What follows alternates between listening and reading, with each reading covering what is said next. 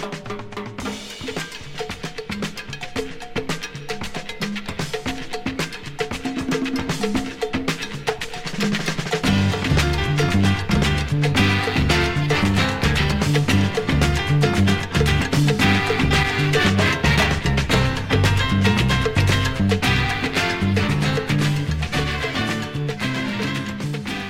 Boltanski est l'initiateur du courant pragmatique appelé économie de la grandeur ou sociologie des régimes d'action. Il est entre autres l'auteur de Le nouvel esprit du capitalisme avec Eve Chapello et la production de l'idéologie dominante avec Pierre Bourdieu. Chargé de recherche au CNRS, Arnaud Esqueré a écrit La manipulation mentale, sociologie des sectes en France et Les eaux, les cendres et l'État. Ensemble, et avec la collaboration de Guillaume Couffignal, il publie Enrichissement, une critique de la marchandise chez Gallimard. Un essai pour restituer le mouvement historique qui, depuis le dernier quart du XXe siècle, a profondément modifié la façon dont sont créées les richesses en Occident. Les auteurs tentent de saisir l'ampleur de ce changement, de cette forme neuve de capitalisme, et constatent que si l'accumulation capitaliste se poursuit et même s'intensifie, elle prend appui sur de nouveaux dispositifs économiques. Luc Boltanski, Arnaud Esqueré et Guillaume Couffignal étaient à la librairie Ombre Blanche le 29 mars 2017.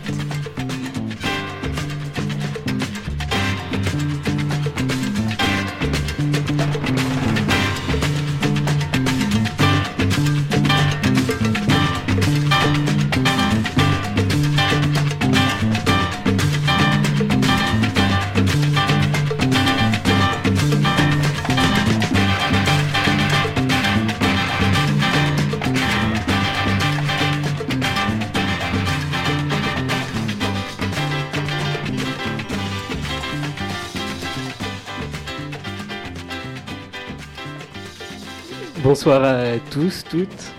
Merci d'être venus nombreux par cette très très belle journée. Pour cette rencontre qui pour nous à la librairie est une rencontre importante parce qu'on a le grand plaisir d'accueillir Luc Boltanski, Arnaud Esqueré et Guillaume Couffignal pour leur euh, livre écrit en commun qui s'appelle Enrichissement, une critique de la marchandise.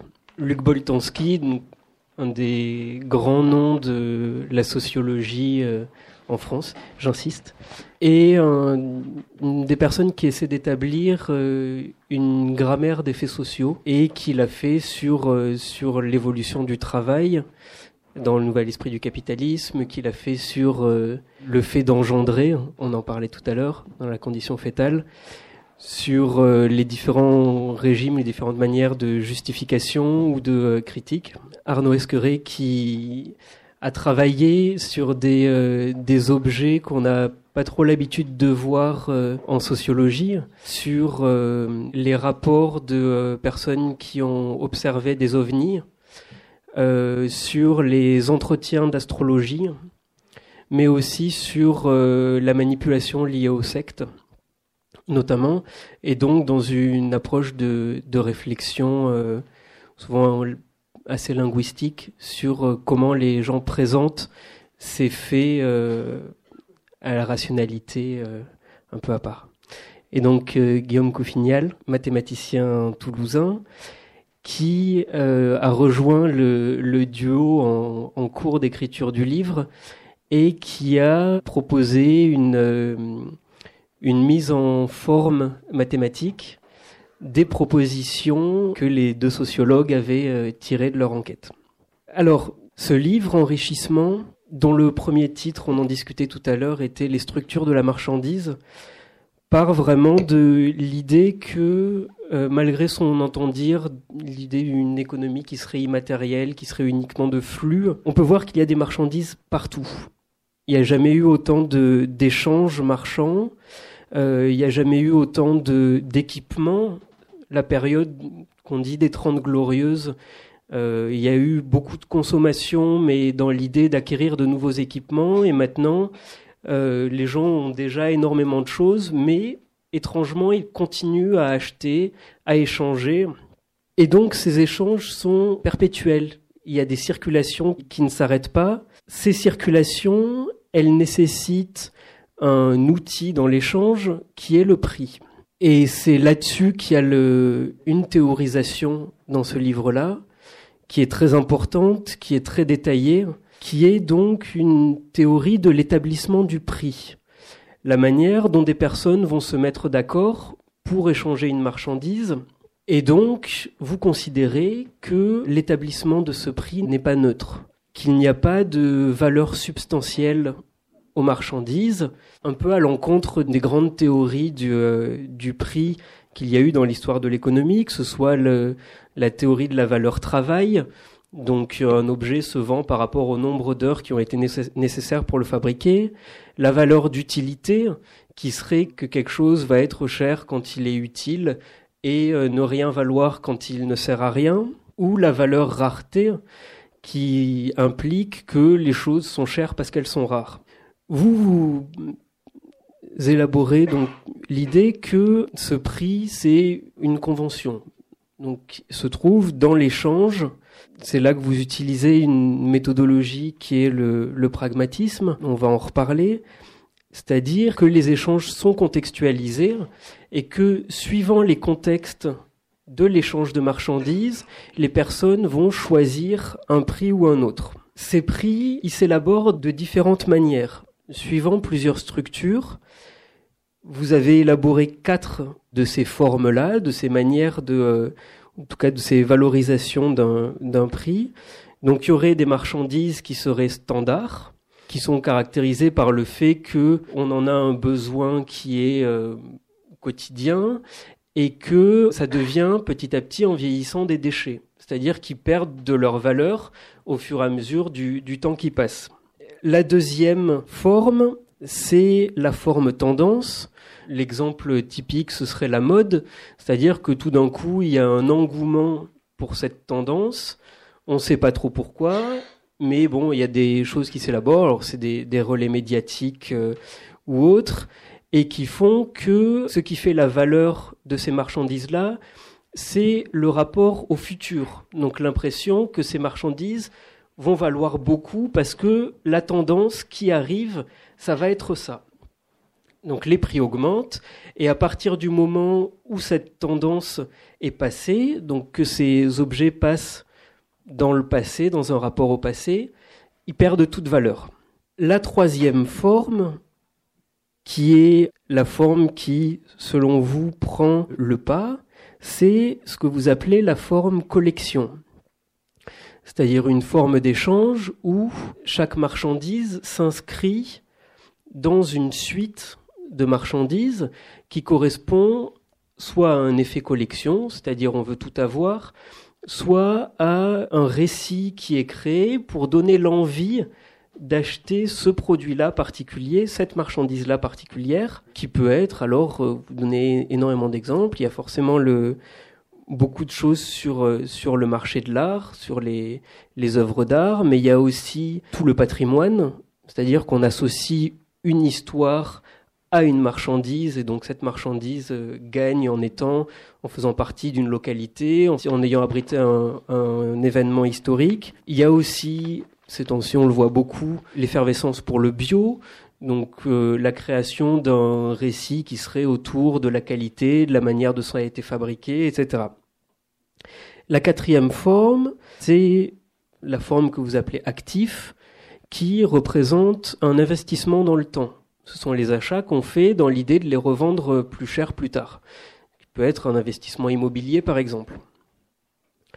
On a donc là un structuralisme qui est la, la deuxième euh, méthode, si on peut dire, que vous utilisez, donc avec des grandes structures liées à ces quatre formes de marchandises, mais qui a un structuralisme dynamique, c'est-à-dire que les marchandises peuvent passer d'un type de valorisation à l'autre suivant le contexte dans lequel ils sont prises. il y a notamment tout un, long chapitre sur les, couteaux de la guiole et sur la manière dont les couteaux de la guiole ont pu acquérir euh, la renommée et donc des, prix euh, plus ou moins importants. L'idée du livre, à mon avis, étant que connaître ces formes d'établissement du prix permet de critiquer le prix ou de justifier le prix. Pour reprendre deux des, titres des grands thèmes que vous avez abordés, euh, Luc Boltanski, dans des livres précédents. et donc de mettre en cause ce, prix-là, cet établissement-là. Ce que je dis, ça paraît un petit peu conceptuel comme ça. C'est un livre qui est absolument rempli d'exemples sans arrêt et qui est toujours toujours basé sur euh, voilà sur des exemples de, de marchandises euh, actuellement échangées. Pour aller plus dans le dans le détail je vais donc vous demander d'essayer de vous appuyer sur ces exemples que vous que vous donnez et notamment nous parler peut-être plus particulièrement de cette forme collection pour savoir à quel moment elle est arrivée pourquoi est-ce qu'elle s'impose Bon, merci pour cette, présentation. Le livre euh, intègre plusieurs démarches, plus ou moins, disons, euh, techniques d'un point de vue sociologique ou économique, et différentes intentions. Une première intention est de décrire un changement dans la vie économique et la vie sociale d'un pays comme la France. Ça pourrait être étendu à d'autres pays d'Europe de l'Ouest qui a été marqué, mais la, France, euh, selon nous, est, tout à fait typique de ce mouvement, un peu comme l'Angleterre au XIXe avait été le cœur de, la révolution industrielle.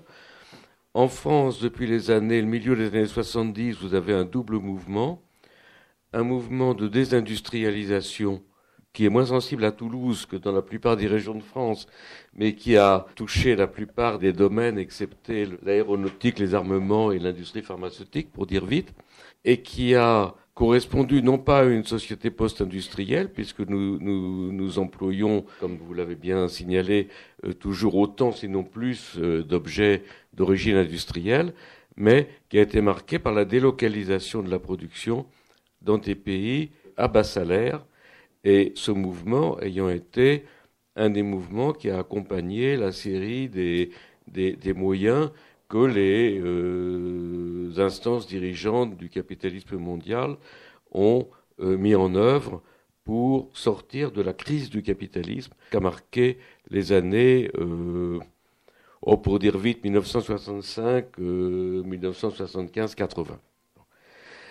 qui était une crise, ce qui n'est pas vraiment l'objet du livre, mais nous, le rappelons, une crise d'un côté d'excès des capacités productives et de diminution des intérêts, des retours sur investissement des investisseurs et des propriétaires par rapport aux salariés, euh, avec notamment la, le grand mouvement ouvrier et des salariés des années 68-75, euh, euh, qui a constitué une vraie, une vraie menace pour le capitalisme mondial.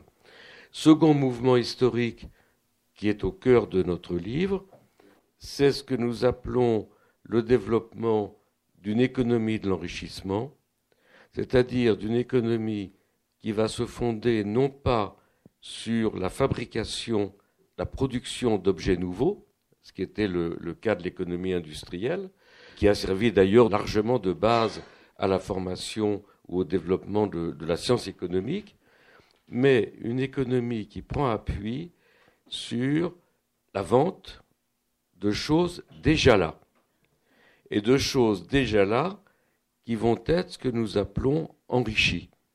Ce qui fait que ce terme d'enrichissement a un double sens. D'une part, il s'agit de processus pour enrichir des choses déjà là, comme par exemple lorsque l'on a décapé les murs euh, de Toulouse pour faire ressortir les briques et en faire la ville rose, alors que paraît-il la plupart des façades étaient recouvertes de crépis. C'est une forme d'enrichissement physique, mais une grande partie des formes d'enrichissement que nous décrivons sont des enrichissements euh, qui passent par d'autres moyens, et notamment par le fait de lier les objets à des personnages, à des personnages historiques et à des récits. Et donc c'est un processus que nous analysons à travers le développement de tout un ensemble de secteurs économiques qui ne sont jamais reliés euh, ni dans les comptes de la nation, ni au niveau des gens qui y travaillent dans les statistiques de l'INSEE. Nous passons en revue successivement l'industrie du luxe, qui, comme vous le savez, est maintenant devenue une des grandes ressources françaises, le luxe alimentaire avec les grands vins, ou les foie gras, euh, les parfums, la mode, etc. Le développement du tourisme, vous le savez sans doute que la France est la première destination mondiale en matière de tourisme et Paris la première ville du monde à recevoir en termes de, de puisque la nuitée est l'unité de compte du tourisme. La culture, les antiquités, évidemment, la patrimonialisation des centres-villes, qui est un phénomène que euh, tout le monde peut apprécier quand on vit dans une grande ville où on voit les, loyers euh, s'élever considérablement dans les centres-villes, et la, formation de zones protégées rurales autour de monuments historiques, euh, et tout un ensemble donc de phénomènes qui vont depuis la fabrication de sacs en croco qui deviennent des objets de collection très vite, et qui sont vendus dans des salles d'enchères, jusqu'à euh, le fait d'être euh, euh, critique d'art, par exemple, et de contribuer à la mise en valeur d'un certain nombre de tableaux ou d'objets d'art anciens. Et donc ça, c'est une première partie du livre, dont témoigne notamment, par exemple, le développement de la brocante ou le développement du vintage, ce qui fait que nous sommes maintenant environnés d'un cosmos de la marchandise, d'un univers de la marchandise extrêmement diversifié, et nous nous sommes posé cette question euh, très simple, après avoir fait cette description, comment chacun d'entre nous fait-il pour se retrouver dans cet univers de la marchandise, étant entendu que nous appelons marchandise toute chose qui change de main, qui circule en étant associée à un prix. En fait, en travaillant sur ce passage euh, d'une économie dite industrielle à une économie euh, dite euh, de l'enrichissement, et en, mettant l'accent sur la, question de la marchandise, c'est-à-dire du commerce des, choses, effectivement, comme ça a été rappelé par, Samuel au début, il nous est apparu qu'il y avait des modes de mise en valeur des, choses pour que le commerce, quand, elles étaient commercialisées, qui étaient différents. Et notamment une, euh, on, est parti de choses très simples, c'est-à-dire que un même stylo euh, ou un même, euh, une même carafe, si elle est dans un monde industriel, son prix le plus élevé quand il est neuf et avec le temps son prix décroît, qu'on a appelé la, puissance marchande, mais si c'est une carafe dite de collection et que elle est associée, euh, que Luc Boltanski a bu dans cette carafe. Euh, son prix va peut-être... depuis 100 ans. Euh, dans 100 ans, pour qui aura récupéré cette carafe, son prix sera plus élevé qu'aujourd'hui. Et on s'est dit, donc il y a bien des, modes de, mise en valeur des, choses qui sont différents. Et il, nous a fallu trouver des, des manières de les élaborer ce en quoi Guillaume, qui est présent ici, nous a été d'une euh, grande utilité pour euh, formaliser en fait le système structural que nous avons euh, produit en recourant à une théorie des catégories dont il dira sans doute j'espère un mot tout à l'heure parce qu'il faut vous dire que vous avez une grande chance, enfin en tout cas pour nous, nous c'est une grande chance, c'est que d'avoir Guillaume avec nous, parce qu'on a on a fait ce livre de sociologue, mais à un moment donné, il y a une partie du livre qui est, plus euh, formelle, en fait, plus, euh, plus théorique, on va dire. Et dans l'élaboration de ce livre, on, a travaillé avec euh, Guillaume, qui est mathématicien. Ça a été d'une grande utilité pour parvenir à un système qui soit le plus cohérent possible. Et donc, il a, rédigé une annexe. Et comme il est basé à Toulouse, malheureusement, on est rarement tous les trois ensemble. Nous sommes très heureux d'être réunis tous les trois pour, pour ce livre. Euh, voilà, une petite parenthèse pour vous expliquer le, sens. Donc, l'une des formes, pour revenir à la, question qui nous est apparue, c'est que pour expliquer pourquoi des, choses, euh, euh, leur prix pouvait augmenter, ou alors pourquoi des choses de luxe, par exemple, pouvaient être vendues très cher alors que leur coût de production est, peu élevé. L'une des formes qui nous est apparue, qui, nous semblait intéressante à, à, mobiliser, est la forme dite qu'on a appelée collection. Alors, ce qui est intéressant dans, cette forme, c'est qu'elle se réfère à une totalité, puisqu'il y a l'idée qu'on va faire une, collection idéale où il y a un ensemble de choses qui forment la totalité de la collection, et que la manière dont en fait ces choses sont euh, assemblées sous un principe directeur, c'est qu'il y, a des différences entre elles, et donc c'est toujours une totalité de, différences.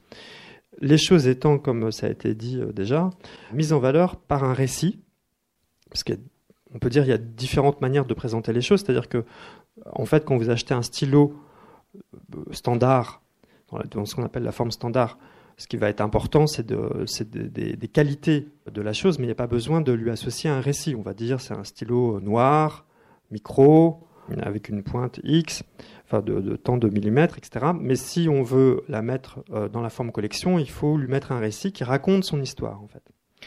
Et donc qui exploite le euh, passé. Et donc dans la forme collection, il y a cet ensemble des totalités des différences, le récit du, passé, et on a considéré qu'elle avait une forme en quelque sorte pure, qui, fonctionne avec, les objets de, collection, mais qu'elle pouvait constituer une sorte de ressource dans une forme étendue, en quelque sorte, et qui était mobilisable pour faire en sorte que des objets soient vendus plus cher, comme les objets euh, de luxe, qui, euh, au fond, quand ils sont euh, commercialisés, s'appuient pour valoriser les, objets sur euh, cette forme euh, dite euh, collection.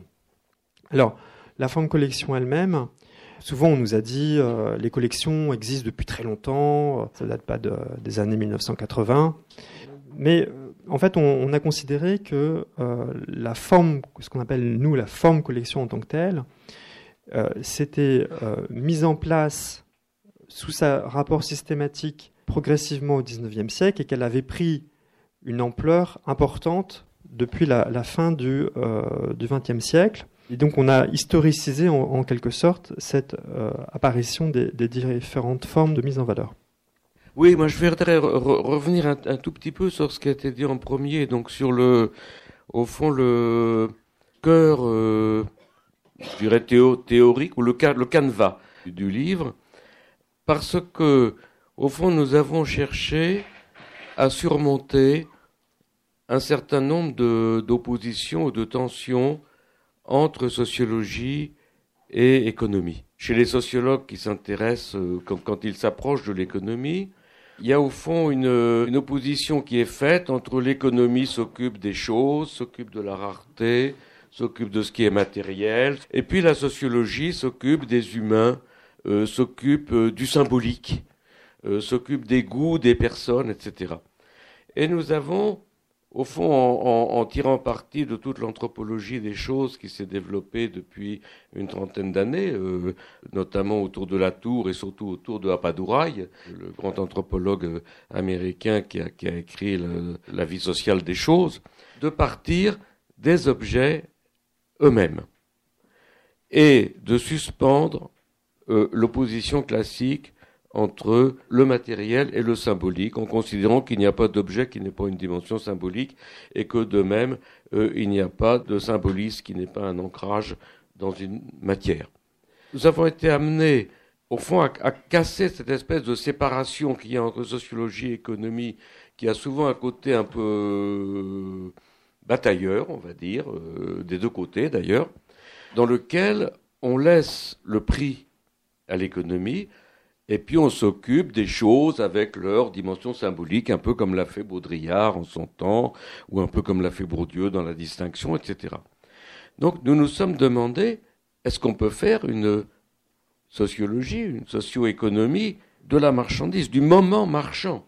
Et c'est pour ça, comme je l'ai dit tout à l'heure, nous sommes partis du moment où quelque chose change de main et un prix lui échoit sous une forme monétaire quand cette chose change de main. Et donc là, nous avons pris un point de vue pragmatique sur ce moment de l'échange, en nous inspirant de la justification et en disant, au fond, ce moment est le moment où une chose est mise à l'épreuve. Voilà, je crois que ça, c'est magnifique et que ça vaut 200 euros. Ben, ça change de main, ben, non, j'en tire 10 euros.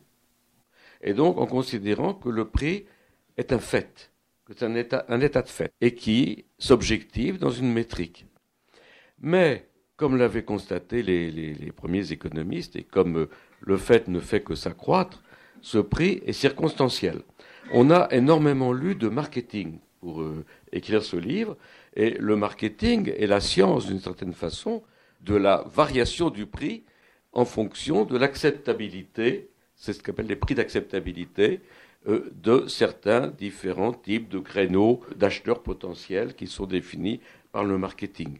Et le prix est pragmatique, au fond. Il est, à la fois euh, un fait, mais un fait qui dépend des circonstances. Et c'est là que nous avons introduit les questions sur la valeur. Ceux qui s'intéressent à la sociologie économique savent que la, discussion sur la valeur est aujourd'hui euh, très importante dans ce, petit univers, mais euh, international. Euh, vous avez une revue en, anglais qui s'appelle Valuation Studies, étude de la valeur.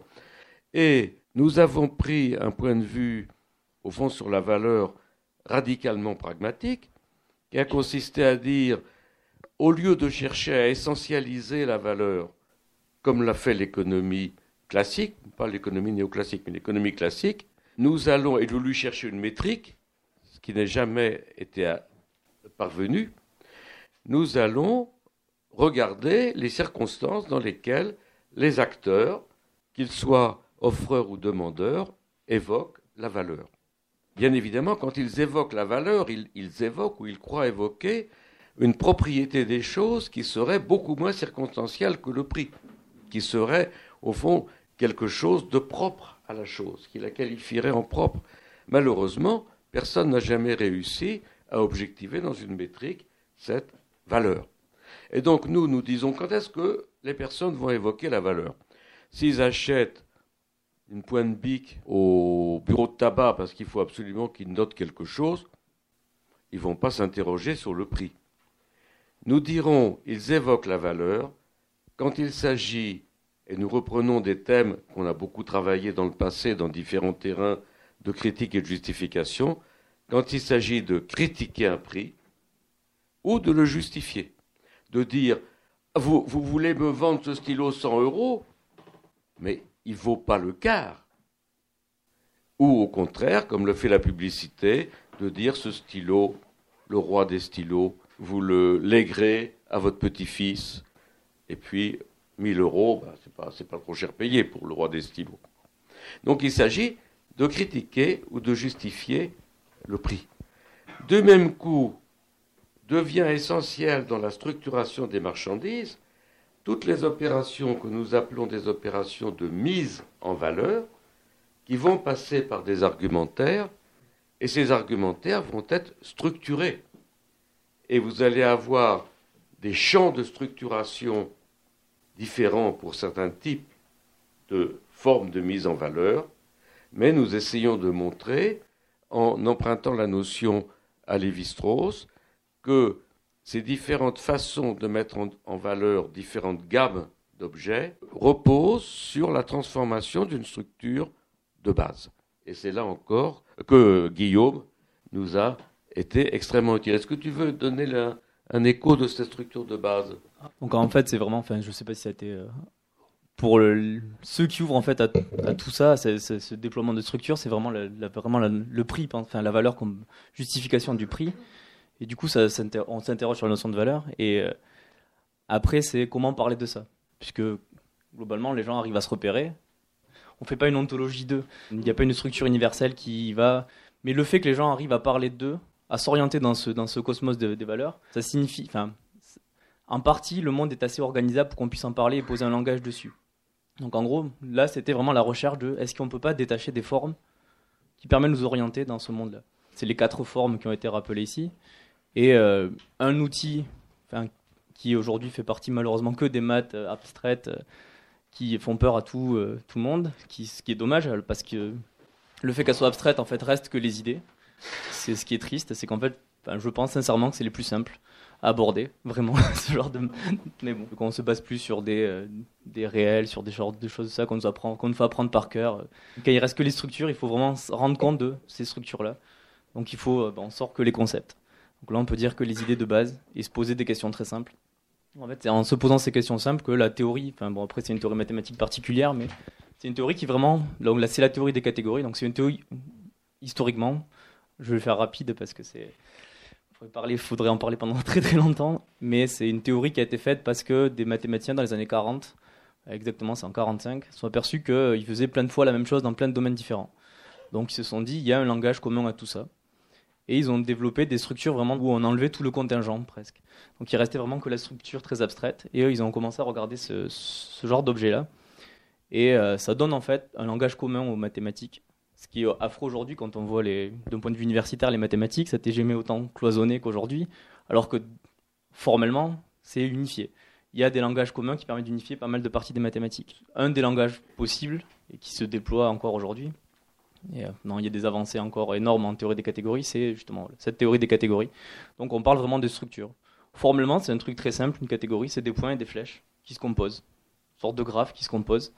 Donc voilà, c'est euh, un objet de base, mais avec cet objet découle des, des, des, il y a des théorèmes assez, profonds qui apparaissent assez vite, qui permettent de construire en fait des théories et de les comparer.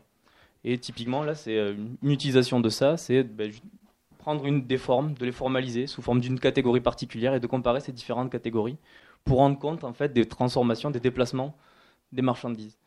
Par exemple, pour rendre compte, est-ce qu'il bah, y a eu un échange L'objet s'est échangé à un tel prix. Un objet s'échange jamais tout seul, euh, enfin, on le pense jamais en soi, on le pense par rapport à d'autres objets qu'on compare sous la même sémantique, sous la même forme. Donc un objet s'est échangé, un autre s'est échangé. Si euh, les acteurs se sont, mis d'accord en même temps, c'est des objets de collection, donc ils ont vu d'un point de vue de collection. Et euh, qu'on s'aperçoit qu'en fait, euh, il n'y a pas de cohérence. Ça permet de définir, de regarder la cohérence en fait d'un marché, la cohérence des, échanges. Par exemple, si certains objets sont vus, ben, cet objet-là vaut plus cher sur le, même schéma de collection que celui-là. Il ne faut pas que quand il y a d'autres échanges, ce soit inversé. Ou alors, si c'est inversé, il faut en rendre compte. Donc, ça permet de rendre compte aussi des billets du marché. Ce n'est pas simplement formel, abstrait ça permet de rendre compte vraiment, concrètement, de quantifier bah, des défauts du marché, par exemple. Donc c'est dommage parce que c'est des maths. Euh, bah, vous avez sûrement entendu parler de Grothendieck, euh, ce mathématicien qui est mort il n'y a pas très très longtemps. Hein. Voilà, c'est des outils qu'il utilisait et c'est pas mal de maths abstraites utilisent ce langage-là. Et c'est pas pour rien, c'est parce que ça, simplifie vraiment les choses, parce qu'il reste vraiment que les idées quand on sort de, des outils mathématiques de base euh, qu'on apprend de façon comme le langage. On apprend à parler français parce qu'on est en France, on, est dans un autre pays, on apprend notre langage. là, c'est l'idée d'un langage un peu plus maîtrisé et qui permet de faire une critique, parce qu'on peut comparer les théories.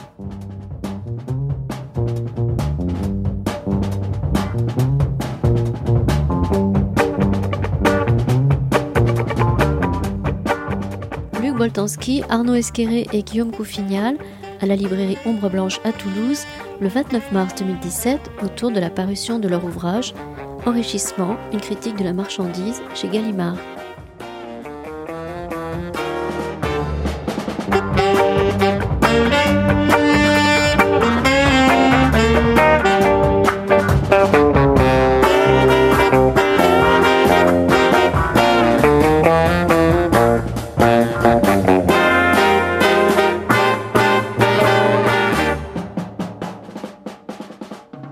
Sur cette euh, formalisation mathématique, c'est très étonnant. C'est-à-dire qu'il y a un chapitre d'une soixantaine de pages à la fin du livre où Guillaume a repris tout le livre en proposant cette formalisation mathématique que, en tant que lecteur de sciences humaines, on n'a pas du tout l'habitude de voir, mais en ayant lu le livre avant, on se rend compte à quel point, effectivement, ça fonctionne. C'est-à-dire qu'il y a cette construction très très ferme. Et euh, on en discutait tout à l'heure. Vous disiez que ça vous avait beaucoup aidé pendant la rédaction du livre pour sortir certaines certaines scories peut-être ou, ou certains points qui étaient euh, qui étaient moins bien justifiés. Et c'est quelque chose qui se sent à la lecture du livre. C'est-à-dire que tout s'enchaîne de manière très fluide et très évidente et euh, ces structures qui sont basées sur euh, sur des faits, euh, sur la, lecture de, manuels de marketing du luxe, sur peut-être vous pourrez développer soit le l'exemple de d'Arles ou de ou de la Guiole. Mais donc il y a tous ces exemples là, mais qui rentrent dans une structure qui est incroyablement limpide je dirais. C'est un livre qui, qui m'a beaucoup marqué à la lecture, parce que forcément il y a un aspect commerce, sociologie du commerce, de l'échange, et euh, je pouvais retrouver absolument toutes mes pratiques de libraire dans les quatre formes proposées. Donc il y avait euh, les livres standards, dont on sait qu'on va les vendre, mais que finalement ils vont mal vieillir. Il y a les livres tendances.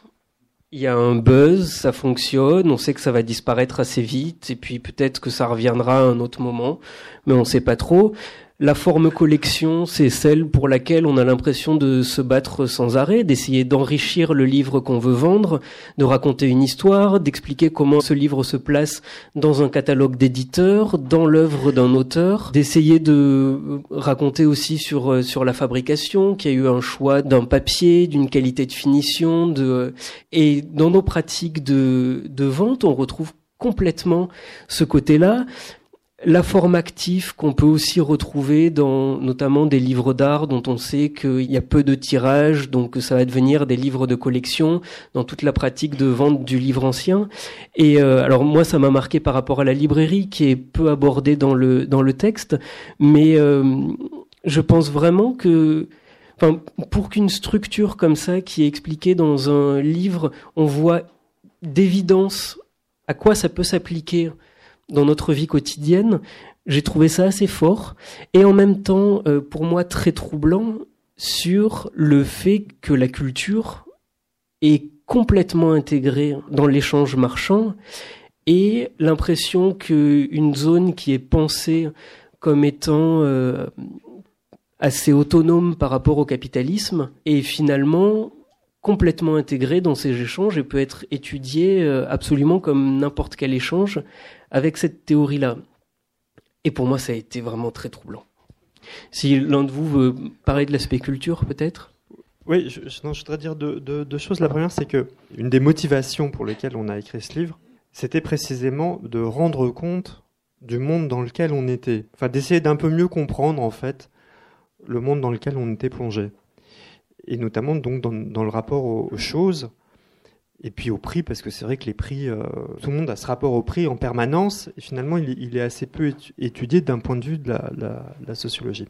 Et donc en faisant cela, on a fait des, enquêtes. Au départ, on ne savait pas trop où on allait. D'ailleurs, en fait, pour tout vous dire, euh, on prenait des notes en discutant, puis on avait des, centaines et des centaines de, pages de notes. Puis à un moment donné, on s'est on, on dit, mais, mais on voit pas du tout où on va. Et, donc on est parti en, Normandie, on a imprimé toutes les notes et puis on a passé notre temps à les classer pour essayer de comprendre en fait ce qu'on avait fait. Au fur et à mesure qu'on élaborait nos, différentes, euh, qu'on voyait et qu'on dessinait un peu nos différentes formes de mise en valeur, qui partaient donc d'enquête en réalité, c'est là où on a eu besoin d'une aide pour nous aider à formaliser, et c'est pour ça que le, fait que Guillaume ait été associé au travail a, a donné en fait cette cohérence très grande et, on est très heureux, en fait, c'est cet effet de décollement, en fait, après avoir lu le livre par rapport aux objets, que le regard sur les choses commercialisées se modifie ou qu'on les voit différemment, en fait, par cette euh, théorie euh, euh, structurale. Alors, sur la culture, un point important, c'est que, au fond, le lien entre capitalisme et on va dire les, produits culturels, il est souvent posé en termes simples, qui est par référence à la forme standard, et la forme standard telle qu'elle est envisagée, elle est envisagée sous l'idée qu'elle uniformise, puisqu'en fait, tous les stylos doivent ressembler au, prototype.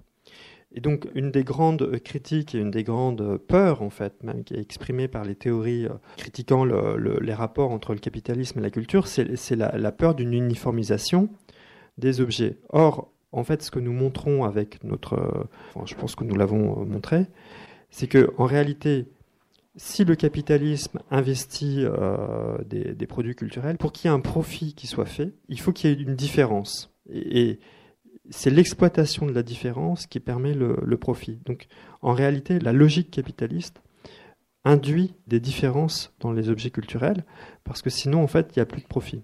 Donc ça renverse entièrement le, type de théorie euh, couramment euh, reçue avec cette, peur de l'uniformisation. Juste pour donner peut-être des, exemples, pour que ça soit parlant, euh, il y, a différents types d'endroits qui ont été pris qui montrent bien ces transformations. On a un endroit urbain qui est la ville d'Arles, qui était une ville extrêmement euh, industrialisée, qui s'est désindustrialisée et donc qui s'est tournée vers, beaucoup vers le tourisme, où il y a maintenant une fondation qui s'appelle la fondation Luma qui construit une tour, enfin un, bâtiment en faisant appel à l'architecte Franck Guéry sur le modèle de, Bilbao. On voit vraiment à l'échelle d'une ville, en fait, la, transformation et le passage de cette économie industrielle à cette économie de l'enrichissement. On a pris un exemple dans une zone rurale qui est l'Aubrac, alors là, c'était différent, c'était des petites exploitations agricoles dont on pensait en fait dans les années 60-70 euh, euh, qu'elles allaient disparaître parce que euh, elles n'allaient pas réussir à devenir des grandes exploitations agricoles et l'avenir était les grandes exploitations agricoles et puis la disparition de la vache, de la race au braque, etc.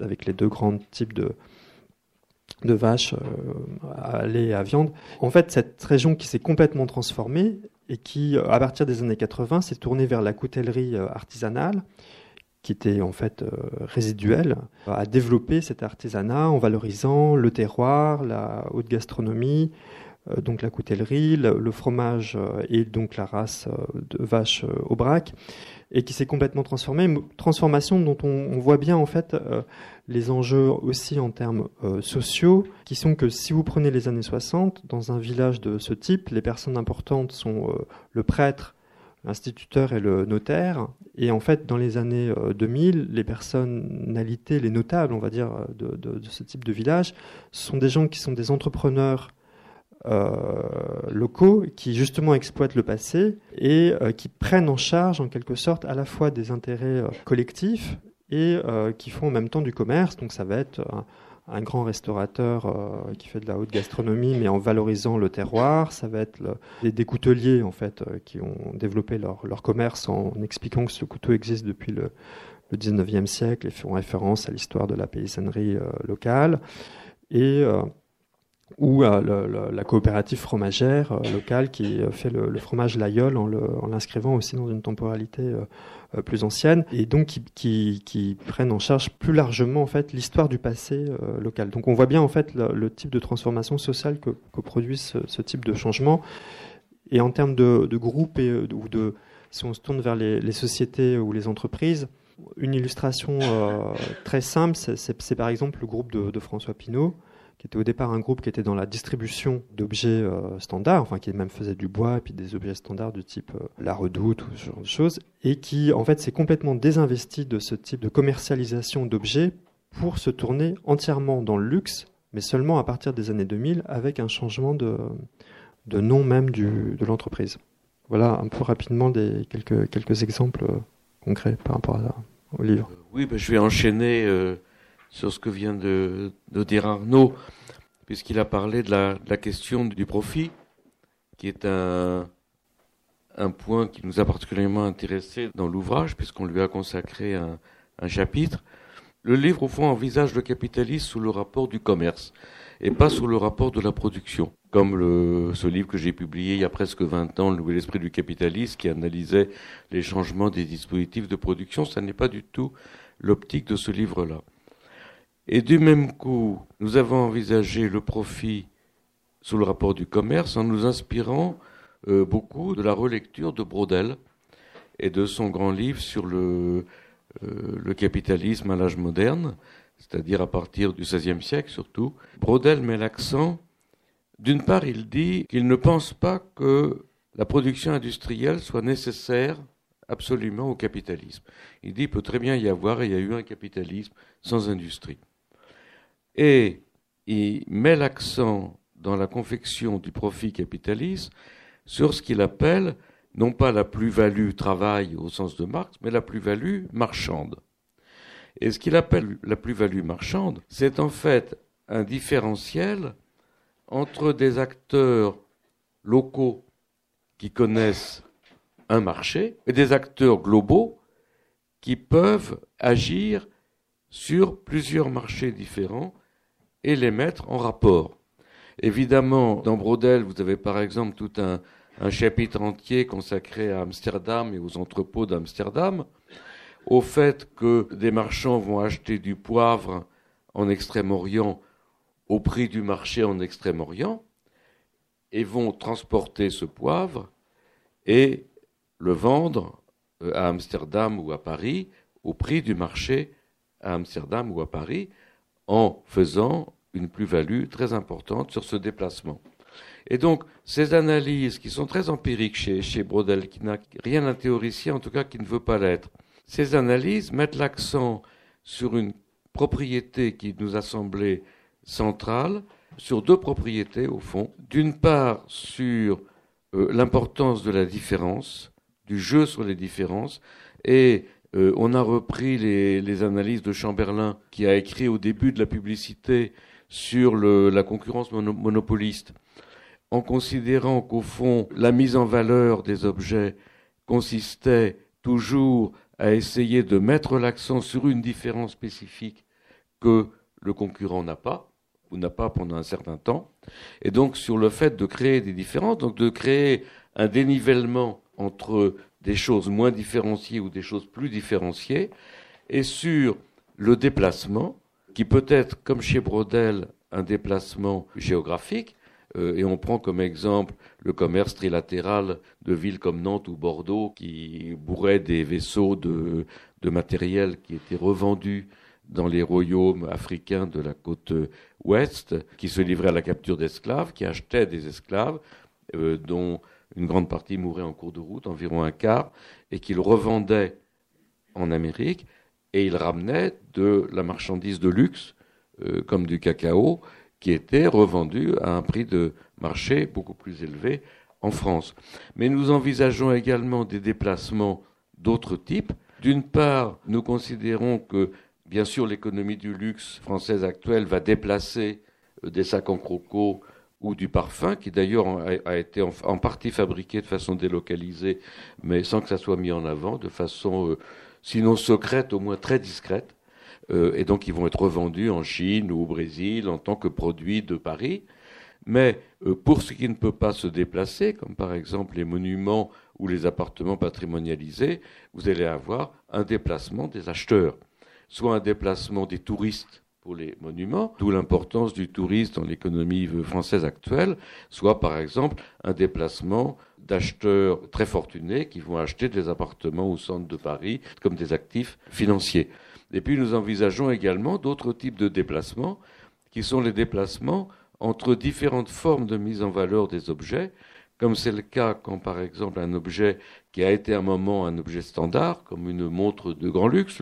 dans l'économie du luxe, la Suisse a le quasi-monopole de, l'horlogerie, comme vous le savez, qui s'est relancé d'ailleurs sur le luxe après la crise des années 70 de l'horlogerie euh, suisse, qui était due au quartz, et qui maintenant est, est hyper florissante, non plus ne prenant plus du tout appui sur des arguments fonctionnels du genre on vous donne la montre parce que vous avez besoin de savoir l'heure de la façon la plus précise, mais évidemment sur tout à fait une autre euh, logique qui est celle de la collection.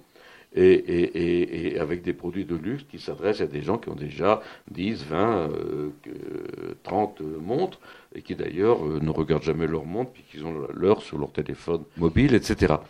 Et donc le déplacement des objets entre différentes formes de mise en valeur, notamment de la forme standard jusqu'à la forme collection.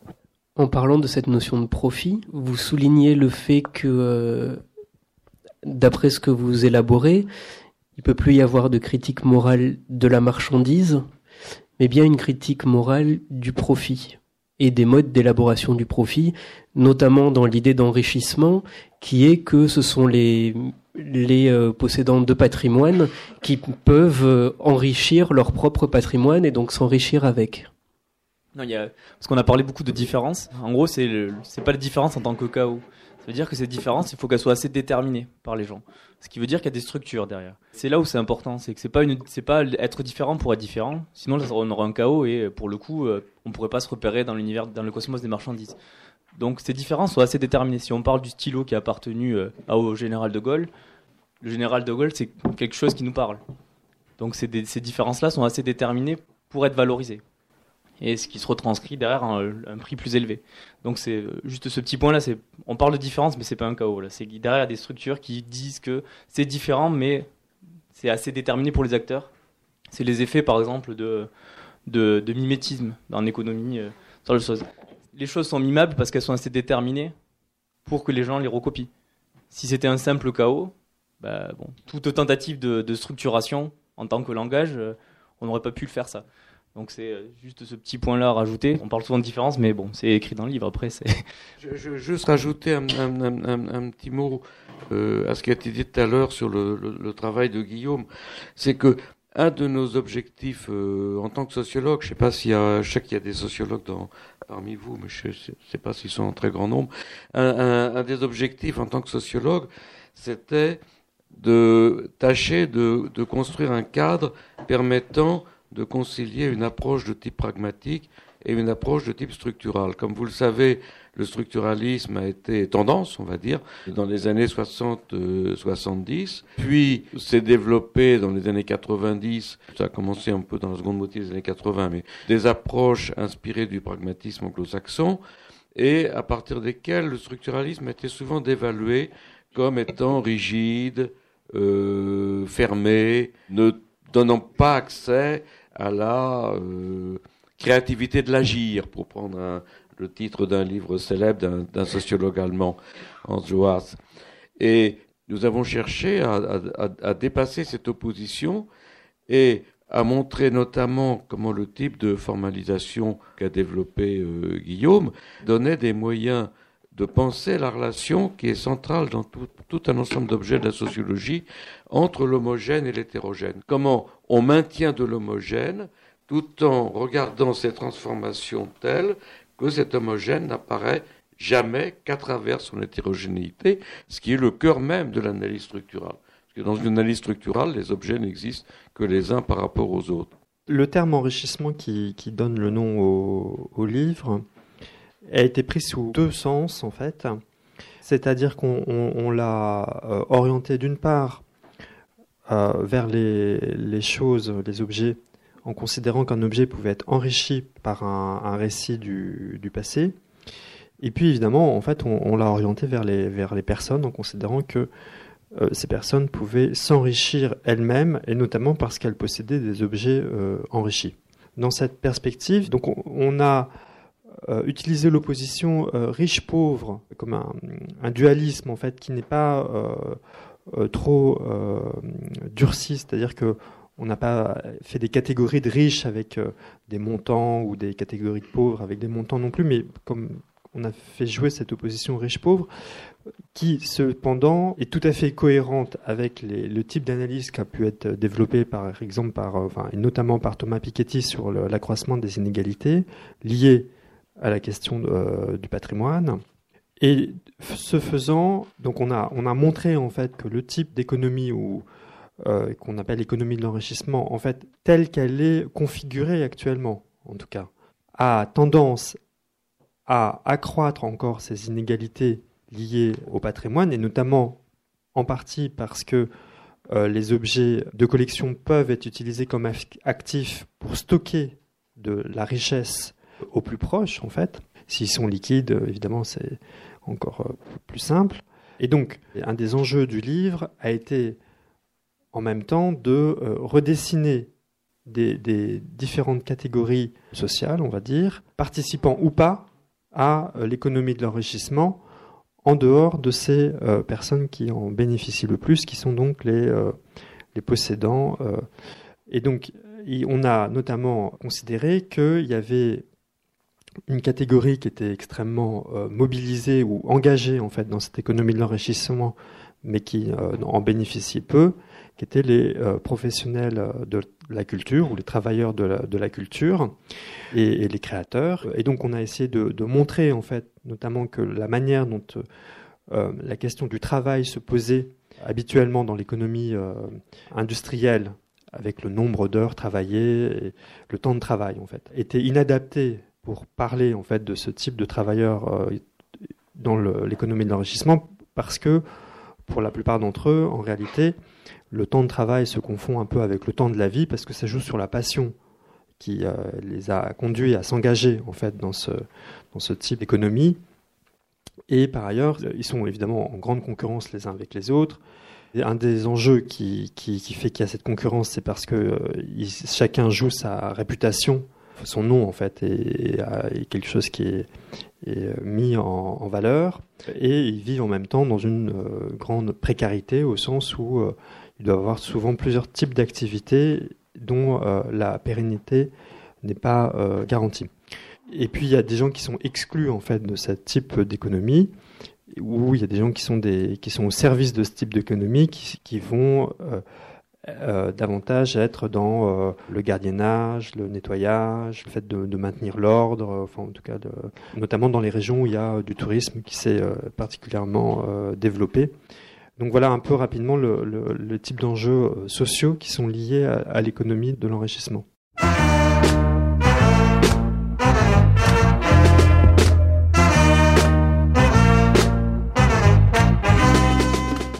bonjour. Euh, merci pour euh, ces compléments verbaux euh, à votre livre. J'aurais deux questions courtes. La première, quelle est l'importance de cette économie d'enrichissement dans l'économie globale, par exemple par rapport au PIB Et ensuite, est-ce que c'est une conséquence de la désindustrialisation ou un dysfonctionnement de l'économie normale ou peut-être une économie de la spéculation? C'est des questions auxquelles nous ne pouvons pas, nous ne voulons pas répondre en quelque sorte. Parce que la question de savoir quelle est la part de cette économie dans une économie globale, elle revient au euh, centre de calcul, comme la comptabilité nationale ou comme l'INSEE, auquel revient la tâche de donner des chiffres en quelque sorte officiels. Or, une de nos constatations, qui a rendu d'ailleurs le livre particulièrement difficile à écrire, c'est que les catégories utilisées par les comptables nationaux ou par les, les, statistiques de l'emploi de l'INSEE sont relativement archaïques. C'est des catégories qui ont été constituées entre les années, euh, je l'avais étudié autrefois pour la catégorie des cadres, entre les années 1945 en gros et les années 60, euh, qui largement sont concentrées sur l'économie industrielle et qui ne rendent pas compte de ces changements et qui, ne permettent pas de cumuler ces, changements. Et au niveau des, des, emplois, on a la même chose. Vous n'avez aucune statistique qui permet de mettre ensemble un directeur de musée et un fabricant de sacs en croco comme participant les uns et les autres à une économie de l'enrichissement, ou de mettre ensemble le fabricant d'objets de, luxe et les artistes qu'il invite euh, pour des expositions et dont le travail artistique va en fait enrichir les objets, contribuer à l'enrichissement des objets qu'il utilise. Ceci étant, tout laisse à penser que c'est une fraction de plus en plus importante. Si vous cumulez le tourisme, le luxe alimentaire, qui joue un rôle très très important dans l'économie française, les objets de luxe, l'art contemporain, le patrimoine immobilier, dont Piketty montre qu'il joue un rôle. Malheureusement, Piketty n'a pas, pas pu isoler euh, dans ses analyses du patrimoine euh, la possession d'objets de grand prix, comme des tableaux ou des objets anciens, mais tout laisse à penser que c'est une part très importante. Et également, d'ailleurs, cela pose la question de la fragilité de cette économie, parce que c'est une économie comme on l'a bien vu euh, il y a peu avec euh, la peur des attentats. C'est une économie, spécialement dans le cas du tourisme et pas seulement, qui est très fragile parce qu'elle est destinée à des gens très riches. Donc ça suppose, elle a, elle a, augmenté largement aussi parce que le nombre des très riches a largement augmenté au cours des dix dernières années, euh, au prix d'un accroissement très, important des inégalités. Mais c'est une économie qui euh, euh, se prétend offrir luxe, calme et volupté, et qui est donc très facile à mettre en danger. Le déclin de, l'économie industrielle, nous n'analysons pas directement, mais nous prenons appui sur des, auteurs comme Brenner ou, ou Giovanni Arrighi, qui ont étudié la crise du capitalisme des années 65-75 qui est lié à la baisse du taux de profit, la baisse du taux de profit pour les produits industriels. Euh, je, me, rappelle une, une étude qu'avait fait un de, mes, un de mes collègues travaillant à l'INSEE il y a euh, une quinzaine d'années. Dans la meunerie, par exemple, la marge était de 1%. Dans l'industrie du luxe aujourd'hui, la marge est, euh, était entre 10 et 30% C'est une marge qui est très difficile à connaître, mais qui sont très importantes. Et donc, si vous voulez, vous avez une crise de la production industrielle liée notamment à une surcapacité productive par rapport à la demande solvable et liée à un accroissement des salaires, de la distribution du partage de, ça on l'avait travaillé dans le nouvel esprit du capitalisme avec F. Chiapello, de la distribution de la valeur ajoutée au profit des, des salariés qui, qui, est très nette dans les années 65-75 et qui s'inverse à partir des années 80. Donc, donc là, vous avez un, des raisons, si vous voulez, de la délocalisation qui ont été favorisées par le, les dérégulations, qui ont permis des investissements directs à l'étranger beaucoup plus importants. Une des médiations que nous faisons entre la délocalisation industrielle et le développement d'une économie de l'enrichissement, qui n'est sans doute qu'un élément, passe par, comment dire, c'est pas causal. Quelqu'un qui a eu l'intuition de ce passage, c'est certainement Jack Lang, qui, dès le début des années 80, euh, hein, notamment dans le discours de Mexico de 82, au fond modifie très, fortement la conception de la culture qui était héritée de Malraux. Il y a l'économie, qui est l'équivalent du matériel, du corps, etc. Puis la culture, qui est l'équivalent de, de l'âme, peut-être du religieux d'ailleurs. Et il faut défendre la culture contre le matériel, ce qui était d'ailleurs contre l'économie, l'idée de base de l'école de Francfort, hein, qui voyait dans la culture la défense contre l'envahissement du capitalisme à partir de justement de la forme standard. Et puis il y a une haute culture qu'il faut promouvoir, puis une basse culture marchande dont il faut maîtriser l'envahissement. Et euh, Lang modifie complètement ce, partage, euh, d'une part en affirmant ce qu'il savait bien parce qu'il avait dirigé un festival, en affirmant il faut de l'argent pour faire de la culture, et la culture va produire de l'argent. Et d'autre part, en cassant l'écart entre la haute culture et la, entre guillemets, basse culture, et en euh, encourageant euh, ce que des sociologues, notamment Nathalie Inich, ont appelé l'artification, c'est-à-dire la transformation d'activités en activités euh, reconnues comme étant artistiques, comme le cas de la, bande dessinée, par exemple, ou plus tard tous les arts de la rue, le, théâtre de rue, le hip-hop, etc. Et on peut penser, quand on lit certains textes, qu'une des préoccupations du gouvernement socialiste. Faut penser qu'il avait prévu d'ailleurs, euh, sinon accompagné pour une part euh, la désindustrialisation, était un effort pour maîtriser le chômage, notamment des diplômés, notamment des diplômés des universités de sciences sociales ou de littérature ou des écoles d'art, en développant des emplois dans des nouveaux domaines qui sont précisément ceux que l'on va trouver associés à l'économie de l'enrichissement. Est-ce que vous avez étudié dans votre livre que je n'ai pas lu encore l'appauvrissement par rapport à l'enrichissement? Est-ce qu'il y a une cause à effet entre, en France, hein, je parle, de euh, l'appauvrissement quand il y a un enrichissement qui est réel, je crois? Et euh, est-ce que c'est lié aussi à, à ce qu'on appelle vulgairement la planche à billets? Est-ce que c'est ça qui fait l'enrichissement? Il faut bien redire ce que nous appelons au premier chef enrichissement. C'est l'enrichissement des choses. On cherchait un terme pour désigner ce processus qui nous semble central, qui fait que euh, une montre banale va être vendue à un prix extraordinaire parce qu'elle a été la montre de Marcel Proust. Donc il faut tout un récit pour l'accompagner, ou qui fait qu'une voiture euh, qui est une vieille euh, un vieux taco peut être vendu à un prix extrême parce qu'il s'agit d'un des derniers exemplaires de la Facel Vega du type de celle où Camus a trouvé la mort, ou des arguments qui vont accompagner la montée de prix dans les enchères d'un certain nombre d'œuvres d'art. Donc ce sont ces processus que nous appelons des processus d'enrichissement. Et nous ne disons pas du tout que tout le capitalisme repose maintenant sur ces processus.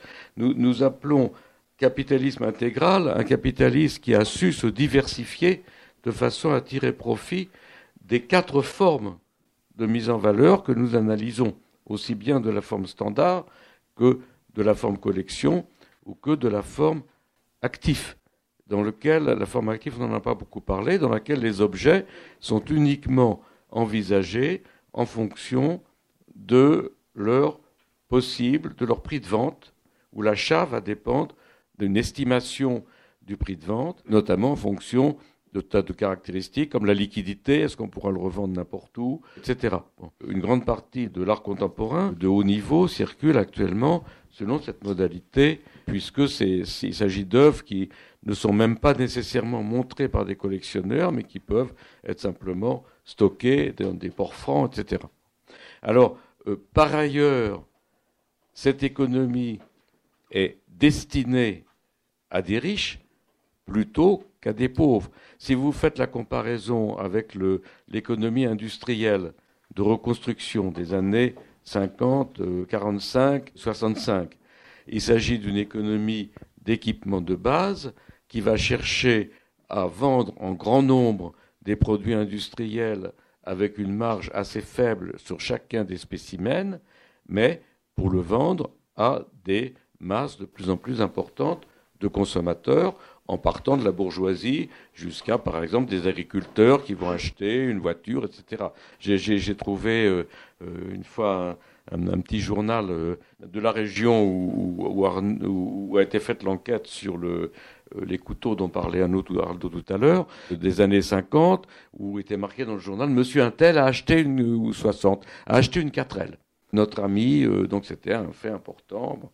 Euh, bien évidemment, l'économie de l'enrichissement ne cherche plus à faire de l'argent de cette façon, mais à vendre en nombre moins important euh, des objets enrichis avec une très forte marge. Et une grande partie de cette richesse repose sur la patrimonialisation. Supposez que vous aviez hérité d'une très jolie fermette entourée de vignobles avec une belle église romane dans les environs de Toulouse, je pense que vos ancêtres paysans, vous auriez fait un très joli cadeau en termes d'enrichissement.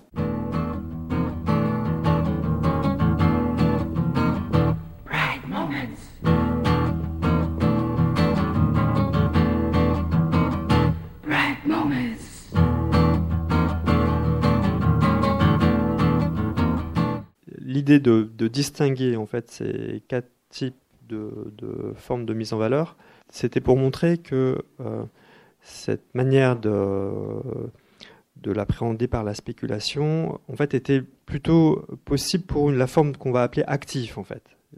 Dans ce type de forme, effectivement, la question, en fait, de combien va être vendue euh, la chose euh, demain et, avec la perspective que le prix sera plus élevé, euh, ça, joue pour ce type de forme, mais ça ne rend pas compte de la manière dont fonctionnent les, autres formes, puisqu'en fait, dans la forme euh, tendance, il y a un caractère cyclique dans le rapport au temps, et dans la forme euh, collection, en fait, un des enjeux, c'est que les objets soient stabilisés par leur caractère euh, immortel, d'où l'importance en fait du lien avec les, avec les musées ou avec les institutions qui permettent en fait de garantir dans le temps la permanence du récit associé aux objets en fait.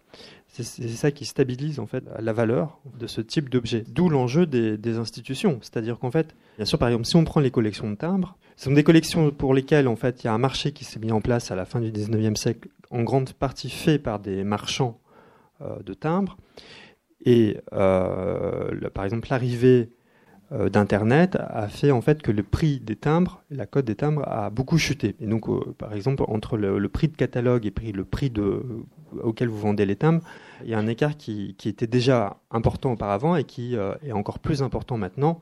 C'est un tiers du, prix de la cote. Donc ça, c'est possible. Simplement, en fait, un des enjeux pour, pour un certain type d'objet de collection, c'est justement parce qu'il faut faire tout un travail pour garantir la valeur de ce type d'objet qu'il est important de les euh, euh, arrimer en quelque sorte, via notamment les musées, en les associant à une permanence du récit. Ce qui veut dire que par exemple, vous avez malgré tout, par exemple Rembrandt, c'est un artiste dont les œuvres euh, sont vendues à un prix élevé alors nous, nous, défendons en fait que c'est parce que c'est précisément ça s'inscrit dans le cadre d'une collection et que les œuvres en fait s'apprécient les unes par rapport aux autres. Oui, il y a, un effet collection dans l'histoire de l'art. Il y a un effet collection. Lorsque vous parlez avec des, directeurs de musées, euh, ils vous diront euh, oui, on a, on a dans notre musée, on a, on a un manque là, on a un manque, mais c'est devenu trop cher. Mais c'est devenu trop cher. Et donc, on ne peut pas combler ce manque. Si on prend le, la forme, ce que nous appelons la forme collection, non pas euh, de façon étroite au sens de euh, faire telle ou telle ou telle collection, ce qui est d'ailleurs très fréquent. Vous savez, il y a une personne sur quatre, d'après les, les sociologues anglais qui ont travaillé là-dessus, euh, une personne sur quatre a une collection. Mais si on prend la collection en tant que forme, c'est-à-dire comme un ensemble dans lequel euh, ce qu'on appelle la collection systématique dans, notre livre, qui vient très, très probablement des sciences naturelles et non pas du tout le, le, le, le, cabinet de curiosité, comme on est encore au, au XVIIe siècle, mais comme un ensemble systématique, c'est une forme qui, du fait de, de l'enseignement, être très importante pour toute la culture, y compris la culture littéraire ou artistique. Il ne s'agit pas pour nous d'évaluer Rembrandt, c'est pas notre problème. On n'est pas historien d'art, on peut être amateur d'art dans la, dans la vie privée, mais on, on ne l'est pas dans ce livre. Mais si l'on considère la question de la valeur de ces, de ces objets, euh, leur valeur est garantie par d'énormes institutions qui sont les universités, qui sont les musées, qui font que, par exemple, si un artiste euh, qui monte à une pièce qui est achetée par un musée, c'est l'ensemble des autres pièces qu'il peut vendre dont le prix va être augmenté. Et c'est d'ailleurs l'ensemble des autres choses que vend sa galerie dont le prix euh, va être augmenté. D'où notre argument, si vous voulez, c'est que dans le cas de la forme active, les achats d'œuvres très chères, ce qu'on lit dans les journaux quand on va lire euh, le dernier Jeff Koons est vendu 2 millions d'euros. Ces achats, sont des achats de sécurité euh, monétaire pour stocker de l'argent, parce que la stabilité de ce type d'objet est euh, beaucoup plus grande que celle, y compris d'actifs financiers, euh, parce qu'il y a une garantie qui est une garantie institutionnelle. Et du même coup, d'ailleurs, ces achats ou ces ventes à très haut prix sont des façons il y, a, une, célèbre analyse des enchères qui considère que l'enchère est une façon de dégager un prix, de montrer un prix d'une chose. Et donc ça montre le prix à partir d'une œuvre de l'ensemble de ce que possèdent les collectionneurs.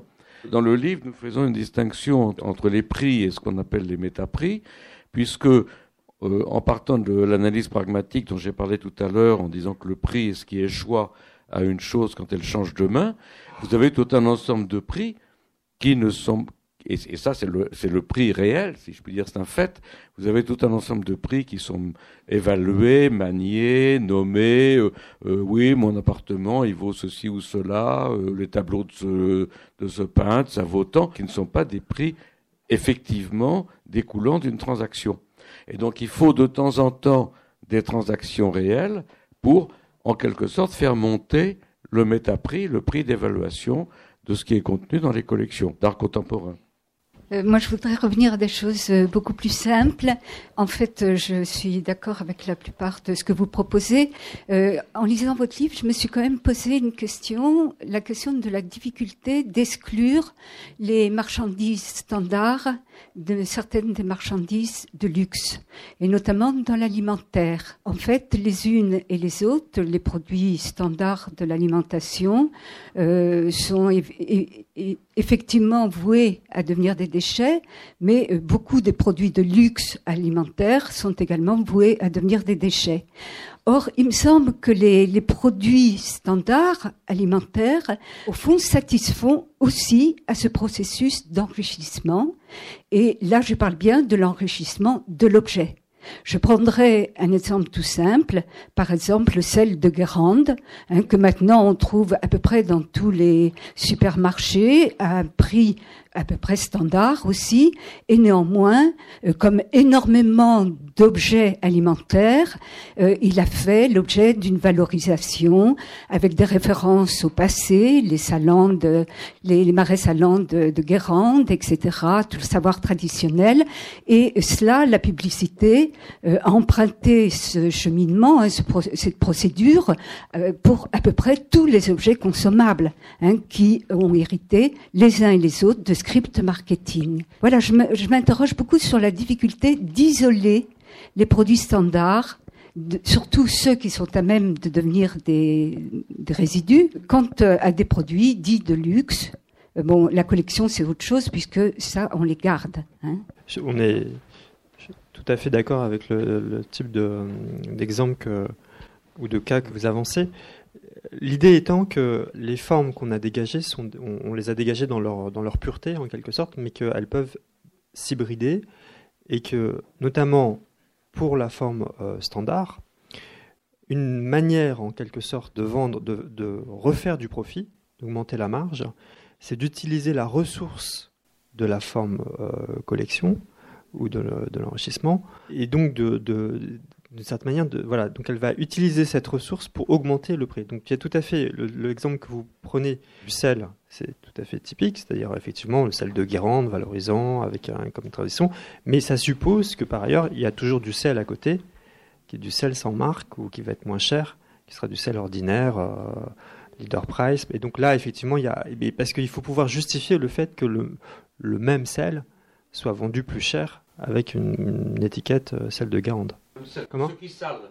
Que ceux qui salent. Bah, je peux vous dire que j'achète je, régulièrement du sel moi-même et, et, que je compare les prix. Et le, et le prix sel de Guérande est plus cher dans mon monoprix que le sel à côté qui est du sel euh, monoprix. Voilà.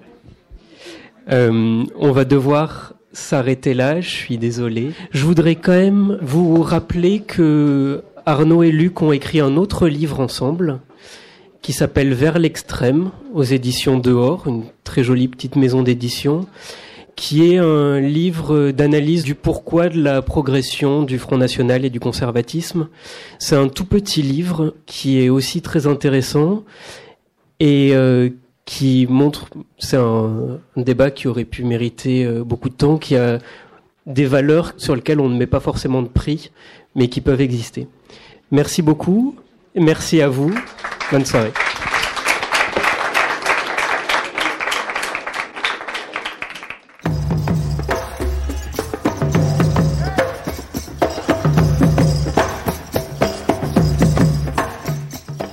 Vous venez d'écouter une rencontre à la librairie Ombre Blanche à Toulouse, enregistrée le 29 mars dernier avec Luc Boltanski, Arnaud Esqueré et Guillaume Couffignal autour de leur ouvrage Enrichissement, une critique de la marchandise, paru aux éditions Gallimard.